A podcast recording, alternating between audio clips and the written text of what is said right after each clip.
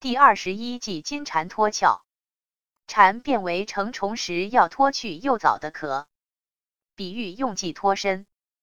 原点：存其形，完其事，有不疑，敌不动，训而止鼓。注释：存其形，完其事，保存阵地已有的战斗形貌，进一步完备继续战斗的各种态势。巽而止鼓，语出易经古卦。古卦名，本卦为易卦相叠，巽下艮上。本卦上卦为艮，为山为刚，为阳卦；巽为风为柔，为阴势。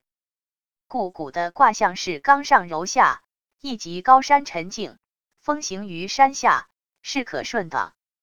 又艮在上卦，为静；巽为下卦，为谦逊。故说谦虚沉静，宏大通泰是天下大治之象。此即引本卦彖辞，巽而止，古。其意是我暗中谨慎的实行主力转移，稳住敌人，我则乘敌不经意之际脱离险境，就可安然躲过战乱之危。古意为顺势。暗语共有击敌，坐观其势。上另有一敌。则虚去而存势，则金蝉脱壳者，非徒走也，盖为分身之法也。故大军转动而惊其筋骨，俨然圆阵，使敌不敢动，有不生疑，待己催他敌而反，而有敌使之，或有且不辱。